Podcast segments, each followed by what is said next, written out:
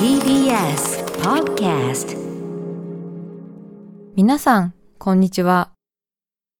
安住紳一郎の日曜天国、アシスタントディレクターの真帆亀山です。日天ポッドキャスト、今日は783回目です。Apple、Spotify、Amazon Music、Google など各種ポッドキャストやラジオクラウドで聞くことができます。日曜朝10時からの本放送と合わせて、ぜひお楽しみください。それでは、2月26日放送分、安住紳一郎の日曜天国。今日はメッセージコーナーをお聞きください。家族の恥ずかしい話また自分じゃなくて家族の恥ずかしい話だと途端に皆さんのなんていうんですかうん、筆が震うっていう。なるっていうか、うん。うんすごい力作揃いですよね。楽しいのがいっぱいなの。ですね。そうですよね、うん。また皆さん文章上手だから。上手だから。というとねなんかこう他の人が書きづらくなったりなんかするのもあるのかもしれないし。ええ。あと本当にこれはリスナーの方が書いてるんですか？なんて言ってね専属の作家が1人3枚、4枚ずつ書いてるんじゃないですか？なんていうこともありますけども作家さんは書いてないんですよね。私もね書いてもらおうと思ったことあるんですけどねそんなに面白くないんですよ。そんなこと言わないでください。えなんでですか？いや本当にそうなんですよね。やっぱりね、皆さんからのお便りって思いもよらない発想ですものね。さらに最近はほら AI 君がいるでしょうで私 AI 君が今後のラジオの番組の肝になるんじゃないかなと思ってずーっとね3週続けて書かせてるんですよね、まあ、急に AI になると言い方がきついんですけどもあ皆さん知ってます？AI ね今ねすごいもう何でもやってくれるんですよね。ね、普通にあのラジオのメッセージを投稿したいこういうテーマですっていうと本当にものの5秒でバーって書いてくるんですよね。ね、先々週ですか、ね。紹介しましたけど。ちょっとね学習機能というかこちら側のオーダーの仕方によっていろいろ面白みが変わってくるんですね。当然ですよね。なのでもっとなんか具体的になんかゼリーでお恥ずかしい経験があったんじゃないとかで砕けてきっとなんかうん。返してくれたりとか、うん。あと意外に褒めると伸びるんですよね、へえ。ええ。わからないんですけどなんか急に、ん。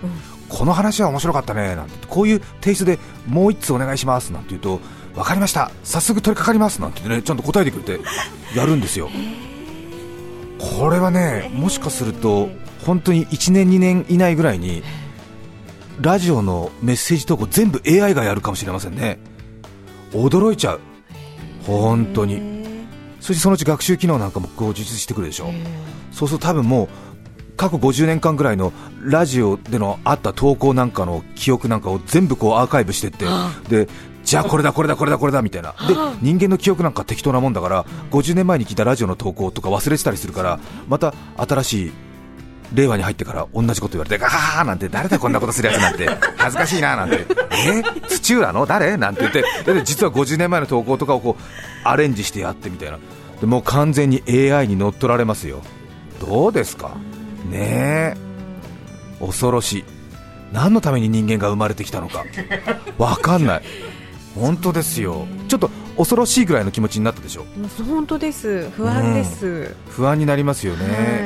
そうなんですよ。この辺りもねちょっとねいろいろトライしていきたいと思ってます。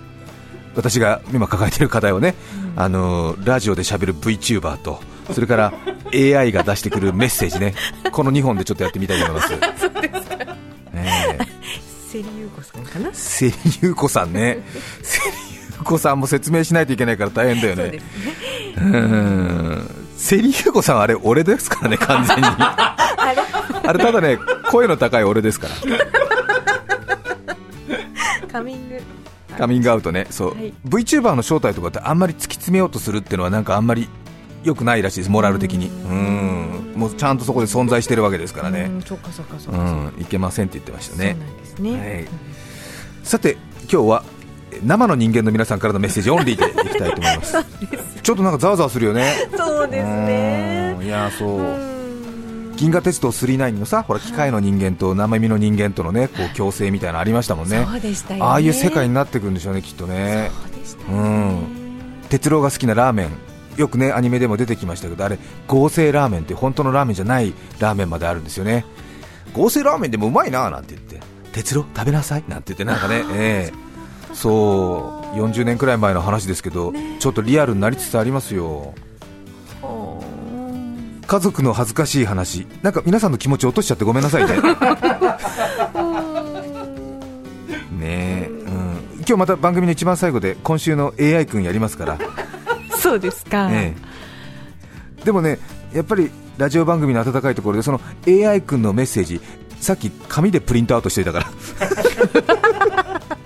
アナログな深谷市の赤にゃんさん31歳女性の方ありがとうございあます。りがとうございます家族の恥ずかしい話。先日父と2人でランチをした時のことです。私はお父さんと呼んでいますが孫にはなぜかダディと呼ばせている父。生まれも育ちも日本で中肉中背の65歳の普通のおじいさんです。本当に普通のおじいさんです。久しぶりに都内に出た私はせっかくなのでと人気店に行きたくてお店に着くと案の定行列ができていました、最後尾に並ぶと父が「ああちょっとダディねトイレ行ってくるね」と言いトイレに行きました。はい。その後もダディこの前散歩した時にさいやダディはじゃあビールいただいちゃおうかななどダディを連発しています。ええええ孫といる時はダディと大きい声で言っても気にしませんが31と65の大の大人が2人で食事をしている際に大きな声でダディを連発されると恥ずかしくて恥ずかしくて周りの目が気になりせっかく行列に並んで食べた食事も久しぶりの親子の会話も全然頭に入ってきませんでした。どうか誰もダディの話を聞いていませんようにと願うばかりでした。そっか。孫さんがいない時ももうんう癖になっちゃってね、一人称がダディなんだろうね。そうですね、うん。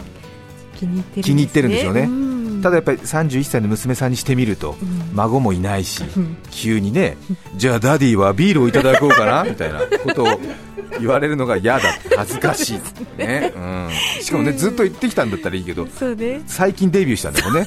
うん、ね、だって31の娘さんはお父さんって呼んでんだもんね。お父さん何する？うんダディはビールをっていう感じだから。まあまあ。うん。ねでも仲がいいですね、そうですね、うん。本当そうですね。娘さんとねうん。都内のレストランの食事楽しみっていうかね気持ち興奮したんじゃないかなきっあとね。それもあるでしょうね。どうだろうか。分かりませんが小金井市の任せてちょんまげさん52歳女性の方ありがとうございます。ありがとうございます。私が小学生低学年だった頃の話です。新聞広告を見ていた母が何これ安いじゃない？と私にチラシを見せてきました。スカート500円ブラウス400円コート2000円それぐらいの値段だったと思います。うんこんなお店あるの？と大興奮。地図を見ると我が家の近所ですあら新しくできたのかしら。行ってみよう、売り切れては大変。売り切れては大変大変とええ。小走りで2人で向かいました、そうね。そして店の前で呆然、うん。そこはクリーニング屋でした。ああ恥ずかしかった。何十年ぶりに思い出した懐かしい記憶です。思い出させていただきありがとうございます。感謝感謝。いえいえ。ねえ。面白い。最高ね。でも確かに箇条書きで書いてあったらさね。ね写真は入ってない。写真入ってるか、うそうね。ん、スカート500円コート2000円。うん。あらずいぶん安いなっていうことね。大興奮ね。売り切れては大変。売り切れては大変大変と小走りで。小走り。2人でね家の近くだから。あー面白いよね。最高。最高。しばらくね生身の人間いけますね。すこれに絵は描けないでしょうこれ。は追随は許さ追ない。随許さないね。くーしびれちゃう。最高ですね。最高です。立川市のニンニンハニーさん46歳男性の方ありがとうございます。ありがとうございます。先週お葬式に骸骨のトレーナーを着ていった話がありましたが 私もお葬式でのエピソードを思い出しました。先週ありましたいねましたね。小学校の時。うん。ちょうどねお葬式に着ていく服がねね。まだないから小学生だから。ねうん。黒い何か服をということで母親が黒のトレーナーを着せたんだけども実は薄く骸骨のプリントが入ってて それが発光するタイプで夜になると骸骨がピカピカね反射しだした。慌てて裏返しにされたっていう話ですよね。タグが見えちゃって、ね、タグが見えちゃってね。うん。本人はちゃんと参加したいのにっていうね先週お葬式に骸骨のトレーナーを着ていった話がありましたが私もお葬式でのエピソードを思い出しました、はい。20年前に祖母が90歳で大往生しその時の出来事です。お坊さんが木魚を叩きながらお経を唱えている時に母のバッグから着メロが聞こえてきました。それは「オラは死んじまっただ」とガラケーの着メロですあるね。ポップクルセダース「オラは死んじまっただ。オラは死んじまっただ」慌てた母はバッグの中のガラケーを必死に探しますが葬式用の普段使い慣れていない黒いバッグなのでなかなか見つかりません。お坊さんは気づかないふりでお経を唱え木魚を叩いていますが木魚のリズムは着メロに引っ張られそのうちシンクロしてしまいました。参列者は皆手やハンカチで口を押さえますがね。肩が小刻みに揺れ必死に笑いをこらえています。母はようやくポケットをいくつか漁って着信を止めました。親戚の子供が一言「おばあちゃん天国に行けたんだね」その言葉で温かな場になりました。その後は何もなかったかのように進みました。母は今でも自分のおかげで本当にいい葬式になったと自慢していますこれは結果オーライですよね。いいね面白いね。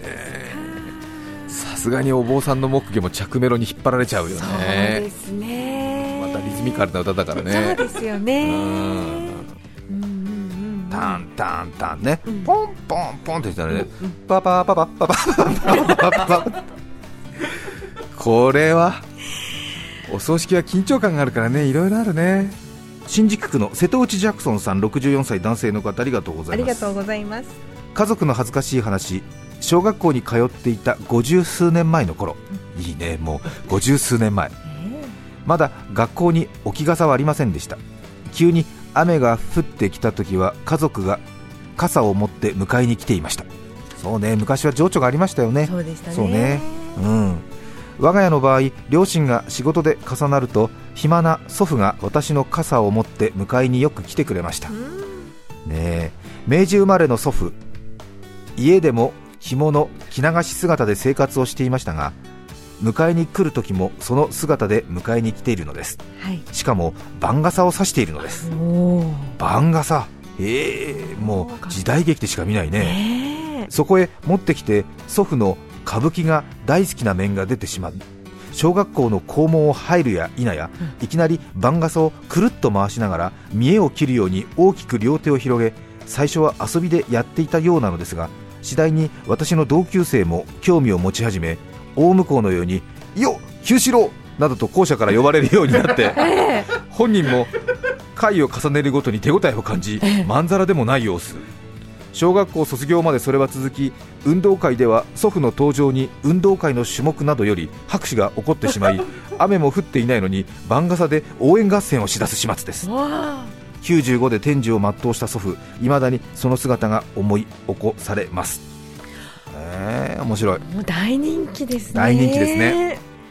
まあ確かにでも、着物で番傘さしてね、おじいちゃんが校門に立ってたらね、うん。よっなんてね、何々君のおじいちゃんってなっちゃうよね、そうですね。うん。まんざらでもないっていうね、うん。おなんて言って、手応え感じて。手応え感じて、うん。運動会ではおじいちゃんが登場して、みんなで、わーなんつって、なんとか君のおじいちゃんだみたいな、清志郎なんつって、よっなんつって。秋田県からいただきましてありがとうございます。ありがとうございます。小松田もんたさん60代男性の方ありがとうございます秋田。秋田からは珍しいですね。ありがとうございます。嬉しいです。どうやって聞いてるんでしょう。うるさいって ね。いろいろあるからね。ラジコとかね。ねありがとうございます。秋田から。へえね80代の母親の話です。母は庭の花壇の花が趣味でいろいろな花の種をもらって植えたりしていますが、去年の夏我が家に5人の警察官が来てあちらの綺麗な花を育てているのは誰ですかと聞くのです。警察官に花好きがいて花の種類でも聞きに来たのかと一瞬思いましたが顔つきが違いました。あの花は植えてはいけない花なのだそうです。びっくりしました。それからは人騒動でした。母は知らずに綺麗だからと知り合いから種をもらって植えたそうで全部抜いて自分で処分することになり証拠写真も撮られ恥ずかしいことこの上ありませんでした。母の知り合いまで調べられたそうです。犯罪の一歩手前で危なかったです。無知も恥ずかしいと思った話でした。らららららららららちょっと詳しくわからないけれど。ねねえ。消しとかな？なんだろうね。鬼消しとかかな？わかんないけど。うん。綺麗だとは言うもんね。あだよね。警察官の方はそこまでなさるんですね。いやわかるんじゃない？やっぱり。うん。ええ5人も来てびっくりしちゃう。びっくりするよね。ね消しの方だよね多分ねきっとね。えそうでと思いますかね。そうでしょ？ええ。うん。ええ。さすがに。鳥かぶととか？ああストーリーカブトはどうだろう。ド ドラマ見すぎドラマ見すぎっていうかあこの、うん、どうどうだろう。あれは栽培してもいいの？か栽培っていうかわかんない。あ。毒を取っちゃダメなのかな？わかんないけど。ええそうなんだ。ねいろいろあるよね私住んでた地方はねあの自生朝が自生してるんで、うんうん。あのー結構ねやっぱりな昔今はないと思いますけどね。なんかねそういうちょっと良くない植物をなんか町一日かけてなんか燃やすみたいなそういううん。積んで。いや自生してる草に火つけるんじゃないかな。すいませんねちょっと私あの決してあの満州帰りのおじいちゃんみたいな話 してるかもしれませんけどあの昭和40年代の、ね、北海道の東の方ってねまだちょっとそういうねあの牧歌的っていうかちょっと皆さんの思っている戦後みたいなのを経験してるんでちょっとあの皆さんとの時代の感覚が少しずれてるんですけどね。そうありましたね。あそうですか。そう。まああの別に変な話じゃないからちゃんと話しますね。ええ。大麻狩りってね確かね言ってましたね。言ってましたか。えーあのええ。よからぬ犯罪者なんかがその自生している大麻を多分あの収穫して、えーそういうふうに使っちゃう可能性があるからだから町中青年団とか消防団とか確か当時町上げてやってたような気がしたな。そうですか、もう全員がなんかこう、もう車に乗ってでその生えてるところに全部火つけるんだよね。うんありました。えズバリ。ズバリタイマー狩り。大麻狩りでしたね。すごいところで生活していましたね私もね。なんかねすごいエネルギッシュな街だったんですよ。そうですね、うん、前も話したと思いますけども大好きだったのは街の運動会ね、えーチーム分けは1次産業、2次産業、3次産業の 3チームで戦うって街だった。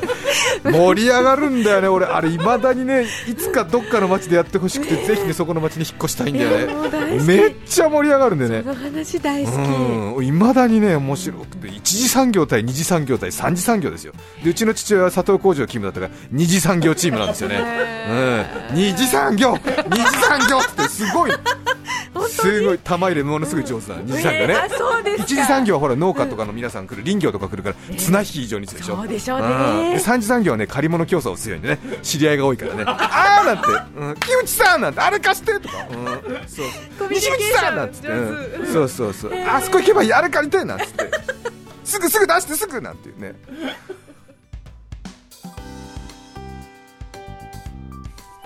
家族の恥ずかしい話です。人工知能のメールを紹介しましょう 人工知能って言い方でいいのかな？ちょっとね人工知能に対しての口の利き方がなってないなんてお叱りのメールも来てました。大変失礼しました。うん。いろいろあるね。チャット GPT すごいよね。うん。家族の恥ずかしい話してって言ったらこれを送ってきましたね。送ってきてくださいましたか？失礼しました、えー了解しました。あくまでもフィクションとしてお楽しみくださいっていうね注釈がまず一行目に来ますよある日父親は健康管理に熱心で鼻うがいをすることを習慣にしていました。しかしその日は何かが違っていました。父親は鼻うがいをするつもりでしたが鼻うがいの器の場所を忘れてしまい代わりにペットボトルを使用することにしたそうです。しかし家にはペットボトルもなかったため父親はプラスチック製の容器を見つけて使用することにしました。ところがその容器は父親が鼻うがいをする前に娘が美容目的で自家製マスクパックを作るために使っていたものでした。父親はそれを知らずに鼻うがいをしてしまい翌日から鼻の調子がおかしくなってしまいました。病院で診察を受けると父親が使った容器が原因で細菌感染を起こしていたことが判明し治療が必要とのことでした。しかしその出来事がきっかけで父親と娘のコミュニケーションが深まり 以前よりも仲良くなることができました。父親は今でも健康管理には気を使っていますがうん。鼻うがいに関してはもう二度と失敗はしませんでした。というお便り。うん。人工知能 AI の方がね、えー家族の恥ずかしい話でねラジオ番組にメッセージを送ってくれって言ったらこうやって送ってきてくださいました、あねーえ。2秒で送ってきましたね。すはい。早い。ほえー。おえー。すごいね。すごいですね。なんかうん。あれですね。うん。こうなんかロボットとの共生みたいなねうん星新一さんのショートショートありましたけどもね。リアルにそこまで来てますね。そうですね、すごい。ちゃんとちょっと日天風味がまぶされていましたね。そうですね。うん。こうね将棋は機械 AI が人間がどっちがなんて話があったりね。チェスはとかあったりしますけどラジオのお便り投稿も AI が進出してきましたから、ねえ、ねえ、頑張りましょう。うん。まあ、AI は AI としてのね、お便りは、まあ、こういう AI お便りコーナーということですよね。今日の AI 今日の AI さ。うん。うん。なんとなくね、これからどんどんどんどん上手になるんじゃないですか？か。ねさて、えーこちらは、えー本物の人間の方からですね。ありがとうございます。家族の恥ずかしい話。本庄市の招きミニーさん44歳女性の方ありがとうごあざいます。りがとうございます。私の家族の恥ずかしい話ですが何年か前のまだ寒い冬のこと、父が嬉しそうに吹きの塔がもう出ていた。買ってきたぞと言ってきました。はいうちは家族中吹きの塔が好きなのですが時期はまだ2月の初め。まだ早いでしょ？と母や私が覗き込むとそこにあったのは芽キャベツでした。その時の父の落胆ぶりは今でも忘れられません。はいはいはいはい。似てるね。似てるね。ううん。んまた芽キャベツ売ってるって知らなかったらおうん。吹きの塔か。そうですね。確かに。うん。そうそうそう美味しいもんね。そうですよね。芽キャベツも美味しい美味しいけどね、ええ。口の中がもうねうん吹きの塔ってなってるからね。うん。グッときちゃうかもしれない。気持ちわかるけど。ねえ。世田谷区の大豆さん女性の方ありがとうございます。ありがとうございます。私の家は石に文字や絵を彫る仕事です。はあ。墓石墓石を扱うことが多くあ。家族はお墓や家紋名字などへの関心が高めです。あ。そんな家族でお墓参りに行くと両親祖母叔父がよその家のお墓を囲んで品評会を開きます。それを後ろの方から見ているのですがどうかこのお宅の方がいらっしゃいませんようにと願うばかりです。いいね。そっか、うん。ね高いレベルでいろいろお話しなさるんでしょうね。んああこれはなんつって、うん。四国の石じゃないとかね。うん。うん。はあなんつって、ねここに掘るスタイルねなんて言って。ああなんつってね、うん。この目でよくここに掘ったねなんつってね。ね。うん。へえ面白い。そうですね。いろいろあるうね、ん。2月26日放送分、安住紳一郎の日曜天国。それでは、今日はこの辺で失礼します。安住紳一郎の日曜天国。いちごの美味しい季節です。栃木のいちごはとちおとめ。昔は乙女で今太め。TBS ラジオ905954